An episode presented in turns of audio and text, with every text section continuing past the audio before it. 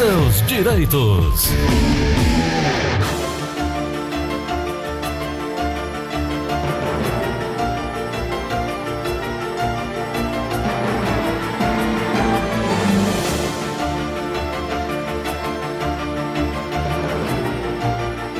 São 9 horas 40 minutos em Fortaleza, 9 e 40 Doutora Ana Flávia sempre é muito otimista, mas, doutora, sinceramente, a medida em que diz que o INSS deve ter sistema atualizado em 15 dias com regras pós-reforma, dá para acreditar? Difícil. Bom dia, bom dia, bom dia, Gleudson, bom dia, ouvintes da Verdinha. Gleudson, para mim seria maravilhoso. Eu, eu, eu, sou, eu também sou uma das prejudicadas com a desatualização do sistema, Não né? é querer ser pessimista, é realista, né? Pois é, porque já estamos com quanto tempo? É novembro, dezembro, janeiro, fevereiro, né? Três meses. É. E não foi feito, será feito em 15 dias. O sistema do INSS deve receber atualização no prazo de 15 dias, é o que diz aí é, a afirmação de Flávio Ferreira, diretor de Tecnologia da Informação e Inovação da instituição. Essa previsão, doutor Ana Flávia, foi repassada pelo diretor durante visita a uma unidade do INSS aqui no Ceará, em conjunto com servidores da empresa de Tecnologia e Informação da Previdência, o Dataprev. Além disso, ainda em 2020, segundo o INSS, deverá investir eh, na compra de 40 mil computadores para repor equipamentos em agências de todo o país. Doutor, o problema é equipamento ou é gente para trabalhar e operar o equipamento? Eu acho que seja as duas coisas, Gleudson. É, efetivamente, é, já falamos aqui várias vezes da necessidade de contratação né, de, de pessoas, de servidores para trabalhar no INSS por conta do acúmulo dos benefícios tanto o acúmulo por conta da quantidade de benefícios que são solicitados mensalmente, como o excesso de demanda que teve por conta da reforma da Previdência, né? Então, é, efetivamente, eu acho que tem que focar primeiro nas pessoas. Mas aí, Gleudson, uma vez que se contrata mais pessoas, elas têm que ter um instrumento de trabalho, né? Então, é, o computador também se faz necessário. Por sinal, Gladson, eu li ontem, agora a minha, a minha, memória, o meu HD, por conta da quantidade de menino, ele é um pouco prejudicado com relação ao local. Mas eu li ontem que em uma cidade de São Paulo, o INSS instalou a primeira agência como se fosse digital. É uma agência que serve para o segurado que não tem computador, celular e tudo, ir até ela e fazer a solicitação no computador da agência, né? Porque a gente já noticiou, né, que a grande maioria dos benefícios hoje em dia só podem ser pedidos à distância, né? Não tem mais aquele atendimento físico na agência do INSS. É, a digital, a INS Digital, o novo modelo de atendimento Piracicaba, já é realidade. É, já é realidade, o novo modelo de atendimento já é realidade em mais de mil agências, segundo a informação aqui. Não, não, mas é uma agência que é uma tipo como física, se fosse né? um, um, quiosque, sabe? Ah. É, isso aí já tá, é verdade, mas a, a, é como se fosse um quiosque para o segurado ir lá e fazer. Enquanto tu procura aí, Glad, no, no Google, eu vou trazer um pouquinho da revisão pra, da vida toda, né? Que Isso, falamos, falamos ontem, ontem, né? Uhum. Gleudson, a revisão da vida toda. É... Primeiro eu vou falar um pouco do cálculo, né, do INSS. É, a cidade é São Paulo mesmo, na é Rua em São Funchal. Paulo. É, é, em São Paulo? É, São Paulo capital. capital. Segundo está aqui, São Paulo capital na Rua Funchal. Pronto. É esse quiosque que tá, É um quiosquezinho é. de, de, de, digital, né? Isso. É. Mas vamos lá, falar da. Vamos lá. É, Gleudson, o, o INSS, antes da reforma, como é que ele calculava uma aposentadoria?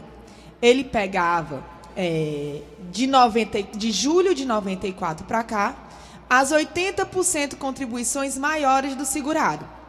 Ou seja, as contribuições de 94 para trás eram descartadas, contava só como tempo né, para completar o, o, os 15 anos para aposentadoria por idade, ou os 30 anos e 35 anos para aposentadoria por tempo de contribuição, em se tratando de mulher ou homem, respectivamente e descartava as 20% menores e fazia uma média com as 80% maiores, tá? Uhum. E aí, Gleudson, o que, que acontece? Existem pessoas que no começo da vida trabalharam, passaram coisa de 10, 20 anos sem trabalhar e depois voltaram para o mercado de trabalho. Uhum. E no começo até recebiam um valor bom, né? Então, o que, que a revisão para a vida toda é, trata? Ela pega o período contributivo de toda a vida, né? E aí faz esse cálculo. Porque as pessoas que é, passam uma lacuna muito grande sem recolher, o benefício cai muito o valor, entendeu? Então a revisão para a vida toda pega esses salários anteriores a 94 que não são levados em conta no momento do cálculo da aposentadoria, tá? Então é um, é um tipo de revisão que foi aprovada pelo STJ, tá? É, não é legal, não está na lei. Eu estou trazendo porque é novidade. É, foi aprovado pelo STJ, mas sempre lembrando que pode acontecer de cair no STF, né? Porque o mesmo caso da desaposentação, né? Foi aprovada pelo STJ, passou um momento, é, um certo período de tempo sendo aplicado e depois caiu no STF, tá? Então, a revisão para a vida toda é, tem jurisprudência favorável concedendo até o STJ, tá bom? E aí, Gleudson, quem teria direito à revisão para a vida toda? Importante isso. Importante, né? É, quem, é, é, quem teve benefício concedido anterior a 29 de novembro de 99 não tem direito. Se for depois de 99, respeitado o prazo decadencial de 10 anos, tem sim direito a receber a revisão por, pela vida toda. Não é receber, é procurar ajuda para fazer um cálculo para saber se, se colocar dentro das contribuições do cálculo da previdência, da, da aposentadoria, os, os, salários de contribuições anterior a 94 aumenta, se torna um benefício mais vantajoso, tá? E é, então, e depois de, da reforma da previdência de 12 de novembro de 2019 para cá não tem mais direito, tá? Uhum. Então, quem, quem tem aposentadoria concedida posterior a 29 de novembro de 99 pode sim ter direito à revisão para a vida toda, da vida toda, certo? Leva, é, sempre lembrando que é vantajoso para quem tem contribuições anteriores a 94 que não entraram no cálculo. Tá bem claro. Tá bem claro. Doutora, é, tem uma informação aqui. Eu queria só passar para as pessoas que estão nos acompanhando. O INSS está começando a pagar, começou a pagar ontem, uhum. Aposentadorias, pensões e outros benefícios referentes a janeiro, já com o novo mínimo nacional, né? R$ é. 1.045. Reais. Os pagamentos acontecem de acordo com o número do benefício do segurado para quem recebe benefícios de até um salário mínimo, os depósitos serão feitos entre os dias 19 de fevereiro e 6 de março. Complementando a informação, também quem paga como contribuinte individual nas alíquotas de 5, 11 ou 20%, também já deve atualizar o valor da contribuição em cima do novo salário mínimo, que é R$ 1.045. Perfeito. Falou igual um computador agora, né, doutora? Atualizando a informação, mas é isso mesmo, complementando, é isso aí. É, porque se lembra que ligou um ouvinte perguntando: eu vou ter que aumentar o valor da minha contribuição duas vezes esse ano? Primeiro 1.039, depois 1.045. Eu digo: de fato, é. Primeiro. Não aumentou o salário mínimo? Foi. Se aumenta o salário mínimo, Obviamente. aumenta a contraprestação que você tem que dar para o INSS. Né? Doutora, né? Todo o nosso encontro aqui eu peço para que o ouvinte ligue mais cedo, para não ficar sem participar e tal. E um ouvinte nosso ligou cedíssimo hoje, já deixou aqui a pergunta e a gente tem que começar por ela, né? Bom dia, doutora Ana Flávia. Tenho um filho de 13 anos com câncer. Oh, assistente social do hospital onde ele faz quimioterapia e radioterapia nos orientou a solicitar um benefício do INSS. Dei entrada no INSS pelo 135 e depois de muito sacrifício, a atendente fez o cadastro do meu filho como deficiente. Já acompanho o andamento pela internet, mas não sei em que benefício ele se encaixa. Já temos o cadastro no CRAS. Cadinho único. É, e a doutora tem uma orientação a me dar? Quem pergunta é o ouvinte com final de telefone 1817. Pronto. Primeiro, é, é, eu queria mandar boas energias para o filho dela. Se Deus quiser, esse câncer dele será curado. E, e, algumas informações, né? O benefício que a assistente social sugeriu que ela solicitasse, Gleudson, como ele é criança, não tem contribuição para o INSS, o benefício que se enquadra é o BPC, né? O benefício de prestação continuada, que é pago para o deficiente, né, que comprove a enfermidade incapacitante por mais de dois, an dois anos, né, tem Isso. que ser por um, um, longo período, e que comprove a renda per capita inferior a um quarto do salário mínimo, né.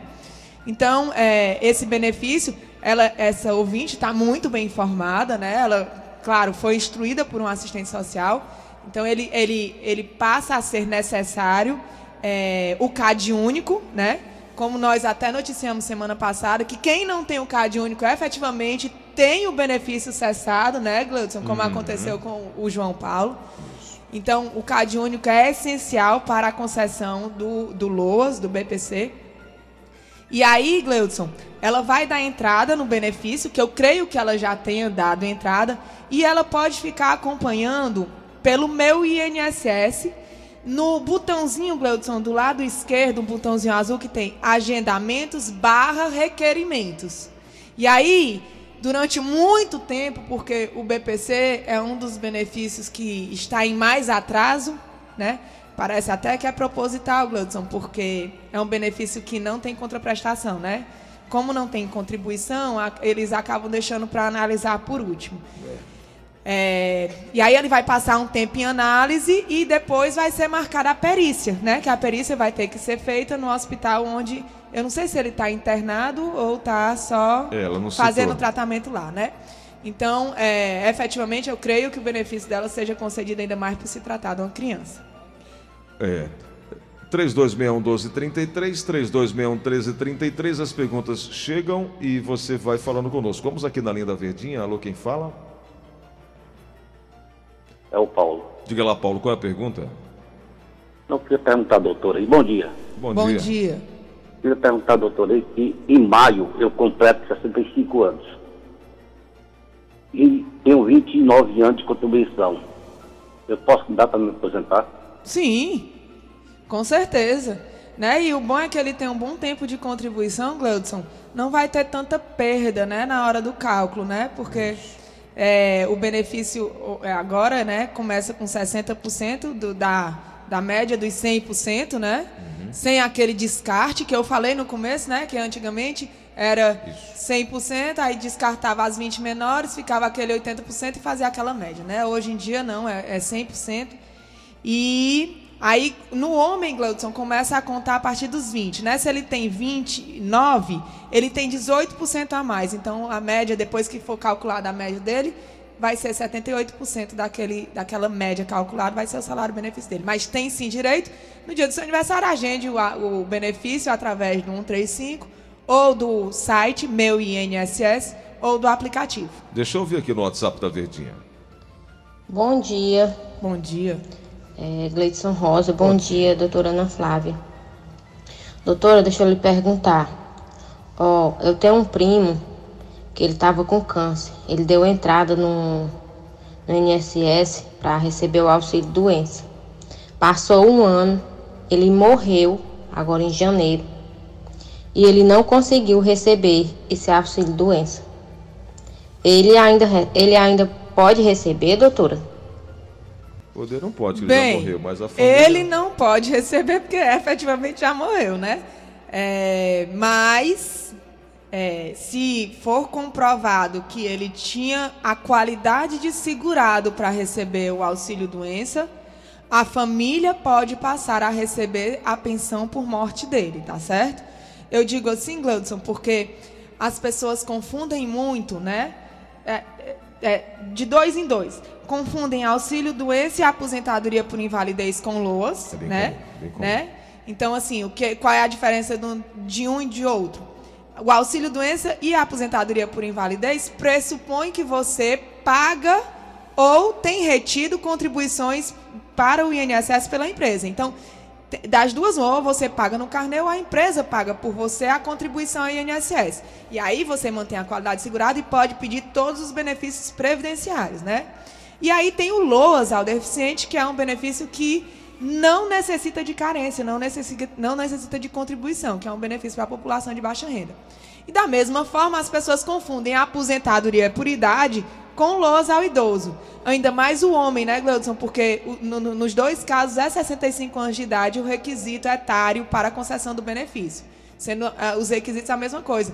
No caso do homem, para a aposentadoria, precisa dos 15 anos de contribuição e do LOS não precisa de nada, só comprovar a idade e a baixa renda. Então, se ele efetivamente era segurado e tinha direito ao benefício, é, a família, né, no caso a família que eu digo, a esposa ou companheira e os filhos menores de idade podem pedir a pensão por morte. Vamos na linha da Verdinha, tem mais uma pergunta. Alô, quem fala? Alô, bom dia. Bom dia. É Madalena. Pois não, pode, pode falar.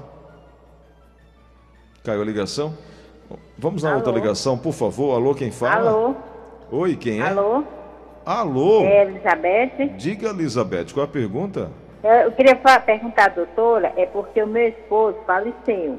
Aí eu não era casada com ele, eu tinha só a união estável. E eu tenho direito à pensão. Com certeza. Agora tem que comprovar a união estável, certo? Como é que comprova a união estável? É, contas no mesmo endereço, digamos que a senhora tivesse a conta de luz, ele tivesse a conta da água, né? No mesmo endereço, fotografias, plano de saúde ou plano funerário que tenha um como dependente do outro, é, certidão de nascimento de filhos, caso existam filhos, tá? Então, uma vez que a senhora consiga comprovar a união estável, que vocês efetivamente moravam juntos, a senhora tem sim direito a receber.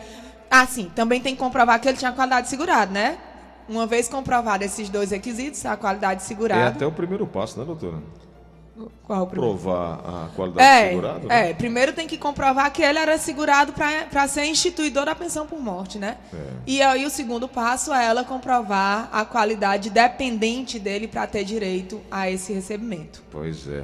Doutora Ana Flávia, obrigado. É, a senhora já começou seu carnaval com a Bia hoje pela manhã, com os meninos, né? Ah, então todos, todos felizes lá, pulando carnaval, confete serpentina no colégio.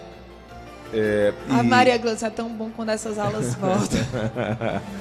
É, a gente vai voltar agora, próxima semana, próxima quarta-feira, pós-carnaval. Quinta-feira. Quinta-feira a gente volta a falar sobre direito previdenciário.